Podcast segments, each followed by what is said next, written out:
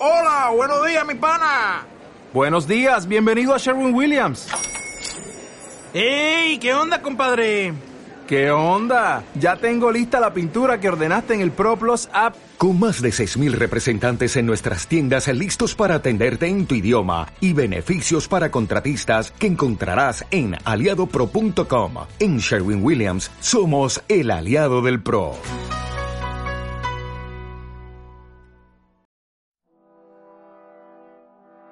Capítulo 4. Complot. Danglar siguió con la mirada a Edmundo y a Mercedes hasta que desaparecieron por uno de los ángulos del puerto de San Nicolás, y volviéndose enseguida, vislumbró a Fernando que se arrojaba otra vez sobre su silla, pálido y desesperado, mientras que Caderus entonaba una canción. Ay, señor mío, dijo Danglars a Fernando. Creo que esa boda no le sienta bien a todo el mundo. A mí me tiene desesperado, ¿Amas pues a Mercedes? La adoro. Hace mucho tiempo, desde que nos conocimos. ¿Y estás ahí arrancándote los cabellos, en lugar de buscar remedio para tus pesares? ¿Qué diablos? No creí que obrase de esa manera la gente de su país. ¿Y qué quieres que haga? preguntó Fernando. ¿Qué sé yo? ¿Acaso tengo yo algo que ver con... Paréceme que soy yo, sino tú, el que está enamorado de Mercedes. Busca, dice el Evangelio, y encontrarás. Lo había encontrado ya. ¿Cómo? Quería asesinar al hombre, pero la mujer me ha dicho que si llegara a suceder tal cosa a su futuro, ella se mataría después. Bah, bah, esas cosas se dicen, pero no se hacen. Tú no conoces a Mercedes, amigo mío. Es mujer que dice y hace. Imbécil, murmuró para sí Danglars, ¿Qué me importa que ella muera o no, con tal que Dantes no sea capitán? Y antes que muera Mercedes moriría yo. Replicó Fernando con un acento que expresaba resolución irrevocable. Eso sí que es amor. Gritó Caderus con una voz dominada cada vez más por la embriaguez. Eso sí que es amor. Yo no lo entiendo. Veamos. Me pareces un buen muchacho. Y que me lleve el diablo si no me dan ganas de sacarte de penas. Pero Sí, sí, veamos. Mira, ya te falta poco para emborracharte, de modo que acábate de beber la botella y lo estarás completamente. Bebe, y no te metas en lo que nosotros hacemos, porque para tomar parte en esta conversación es indispensable estar en su sano juicio. ¿Yo, borracho? ¿Yo? Si todavía me atrevería a beber cuatro de tus botellas, que por cierto son como frascos de agua de colonia y añadiendo el dicho al hecho, gritó Tío Pánfilo, más vino. Caderus empezó a golpear fuertemente la mesa con su vaso. ¿Decías? replicó Fernando, esperando anheloso la continuación de la frase interrumpida. ¿Qué decía? Ya no me acuerdo. Ese borracho me ha hecho perder el hilo de mis ideas. Borracho, eso me gusta. Ay de los que no gustan el vino tienen algún mal pensamiento y temen que el vino se los haga revelar. Y Caderus se puso a cantar los últimos versos de una canción muy de moda por aquel entonces. Los que beben agua sola son hombres de mala ley, y prueba de ello, el diluvio de Noé. Con que decías que quisieras sacarme de penas, pero añadías... Sí, añadía que para sacarte de penas, basta con que Dantes no se case, y me parece que la boda puede impedirse sin que Dantes muera. Oh, solo la muerte puede separarlos. Resuenas como un pobre hombre, amigo mío. Aquí tienes a Danglars, pícaro redomado, que te probará en un santiamén que no sabes una palabra. Pruébalo, Danglars. Yo he respondido de ti. Dile que no es necesario que Dantes muera. Por otro lado, muy triste sería que muriese Dantes. Es un buen muchacho. Le quiero mucho, mucho. A tu salud, Dantes. A tu salud. Fernando se levantó dando muestra de impaciencia. Déjale, dijo Danglars deteniendo al joven. ¿Quién le hace caso? Además, no te van desencaminando. La ausencia separa a las personas casi mejor que la muerte. Supone ahora que entre Edmundo y Mercedes se levantan de pronto los muros de una cárcel. Estarán tan separados como si los dividiese la losa de una tumba. Sí, pero saldrá de la cárcel, dijo Caderus, que con la sombra de juicio que aún le quedaba, se mezclaba en la conversación. Y cuando uno sale de la cárcel y se llama Edmundo Dantes, se venga. ¿Qué importa? murmuró Fernando. Además, ¿por qué han de prender a Dantes si él no ha robado ni matado a nadie? Cállate, dijo Danglars. No quiero. Lo que yo quiero que me digan es por qué habían de prender a Dantes. Yo quiero mucho a Dantes. A tu salud, Dantes. A tu salud. Y se bebió otro vaso de vino. Danglars observó en los ojos extraviados del sastre el progreso de la borrachera, y volviéndose hacia Fernando le dijo, ¿Comprendes ya que no habría necesidad de matarle? Desde luego que no, eh, si pudiésemos lograr que lo prendiesen. Pero, oh, ¿por qué medio? Como lo buscáramos bien, ya se encontraría. Pero ¿en qué lío voy a meterme? ¿Acaso tengo yo algo que ver? Yo no sé si eso te interesa, dijo Fernando cogiéndolo por el brazo. Pero lo que sí sé es que tienes algún motivo de odio particular contra Dantes, porque el que odia no se engaña en los sentimientos de los demás. ¿Yo motivos de odio contra Dantes? Ninguno. Palabra de honor. Te vi desgraciado, y tu desgracia me conmovió. Eso es todo. Pero desde el momento en que creas que obro con miras interesadas, adiós, mi querido amigo. Sal como puedas de ese atolladero. Y Danglars hizo ademán de irse. No, dijo Fernando deteniéndole. Eh, quédate. Poco me importa que odies o no a Dantes, pero yo sí le odio. Lo confieso francamente. Dime un medio y lo ejecuto al instante, como no sea matarle, porque Mercedes ha dicho que se daría muerte si matáramos a Dantes. Caderus levantó la cabeza que había dejado caer sobre la mesa, y mirando a Fernando y a Danglars dijo estúpidamente, ¿Matar a Dantes? ¿Quién habla de matar a Dantes? No quiero que lo maten. Es mi amigo. Esta mañana me ofreció dinero, del mismo modo que yo partí en otro tiempo el mío con él. No quiero que maten a Dantes. No, no. ¿Y quién habla de matarle, imbécil? Solo se trata de una simple broma. Bebe a su salud añadió llenándole un vaso. Y déjanos en paz.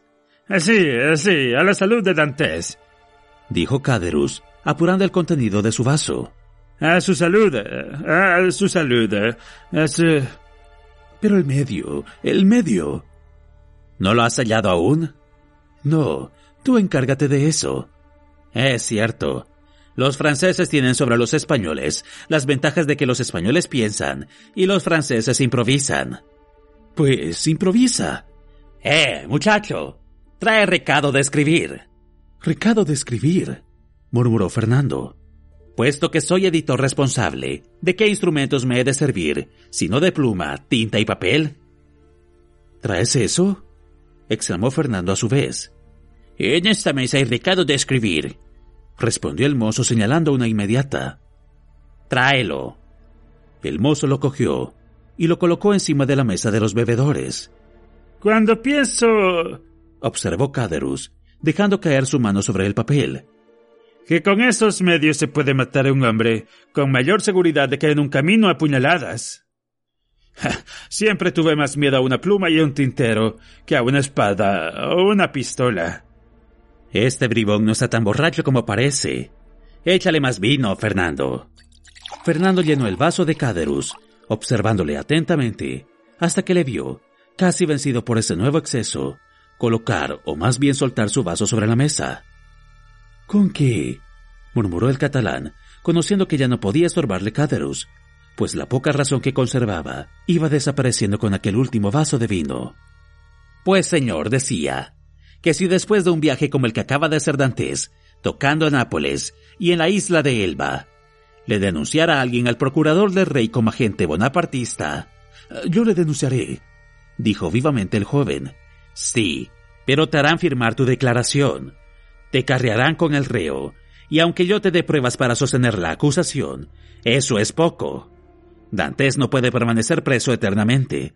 Un día u otro tendrá que salir. Y en el día en que salga, ¡ja! Desdichado de ti, Oh, solo deseo una cosa, y es que me venga a buscar. Sí, pero Mercedes te aborrecerá si tocas el pelo de la ropa a su adorado Edmundo. Es verdad. Bien, si nos decidimos, lo mejor es coger esta pluma simplemente y escribir una denuncia con la mano izquierda, para que no sea conocida la letra, contestó Danglars. Y esto diciendo, escribió con la mano izquierda y con una letra que en nada se parecía a la suya acostumbrada, los siguientes renglones, que Fernando leyó a media voz. Un amigo del trono y de la religión previene al señor procurador del rey que un tal Edmundo Dantes, segundo del faraón, que llegó esta mañana de Esmirna, después de haber tocado en Nápoles y en Portoferrajo, ha recibido de Murat una misiva para el usurpador, y de este otra carta para la Junta Bonapartista de París. Fácilmente se tendrá la prueba de su crimen, prendiéndole, porque la carta se hallará sobre su persona, o en casa de su padre, o en su camarote, a bordo del faraón. Está bien. De este modo tu venganza tendría sentido común, y de lo contrario podría recaer sobre ti mismo, ¿entiendes? Ya no queda sino cerrar la carta, escribir el sobre. Y Danglars hizo como que decía, al señor procurador del rey, y asunto concluido. Así, asunto concluido, exclamó Caderus, quien con los últimos resplandores de su inteligencia había escuchado la lectura y comprendiendo por instinto todas las desgracias que podría causar tal denuncia. Sí, negocio concluido, pero sería una infamia. Y alargó el brazo para coger la carta. Por supuesto, dijo Danglars, apartándole la mano. Lo que digo no es más que una broma, y yo soy el primero que sentiría mucho que le sucediese algo a Dantes, a ese bueno de Dantes. Vamos, no faltaba más. Y cogiendo la carta la estrujó entre los dedos y la tiró a un rincón. Muy bien. Dantes es mi amigo, y no quiero que le hagan ningún daño. ¿Quién diablos piensa en hacerle daño? A lo menos no seremos ni Fernando ni yo, dijo Danglars levantándose y mirando al joven cuyos ojos estaban clavados en el papel del ator tirado en el suelo. En tal caso, que nos den más vino. Quiero beber a la salud del mundo y de la bella Mercedes. Bastante has bebido, borracho. Y como sigas bebiendo te verás obligado a dormir aquí, porque seguramente no podrás tenerte en pie. ¿Yo? balbuceó Caderus, levantándose con la arrogancia del ebrio. Eh, yo no podré tenerme. ¿Apuestas algo a que me atrevo a subir al campanario de las acules derechito, sin dar traspiés? Está bien, hago la apuesta, pero la dejaremos para mañana. Ya es tiempo de que nos vayamos. Dame el brazo. Vamos allá, mas para andar no necesito de tu brazo. ¿Vienes, Fernando? ¿Vuelves a Marsella con nosotros? No, me vuelvo a los catalanes. Haces mal. Ven con nosotros a Marsella. Nada tengo que hacer en Marsella, y no quiero ir. Bueno, bueno, no quieres ir, ¿ah? Pues haz lo que te parezca. Libertad para todos, en todo. Ven, Danglars, y dejémosle que vuelva a los catalanes, si así lo quiere. Danglars aprovechó ese instante de docilidad de Caderus para llevarlo hacia Marsella, pero para dejar a Fernando más a sus anchas, en vez de irse por el muelle de la Rive Neuve, echó por la puerta de Saint Victor. Caderus le seguía tambaleándose, cogido de su brazo. Apenas anduvieron unos veinte pasos. Danglars volvió la cabeza tan a tiempo que pudo ver al joven abalanzarse al papel que guardó en su bolsillo, dirigiéndose enseguida hacia Pillón. Calla, ¿qué está haciendo? Nos ha dicho que iba a los catalanes y se dirige a la ciudad. Oye, Fernando, vas descaminado. Oye. Tú eres el que no ves bien. Si sigue derecho el camino de las vieis infirmiris. Eh, es cierto, pero hubiera jurado que iba por la derecha. Decididamente el vino es un traidor que hace ver visiones. Vamos, vamos, que la cosa marcha, y solo cabe dejarla marchar.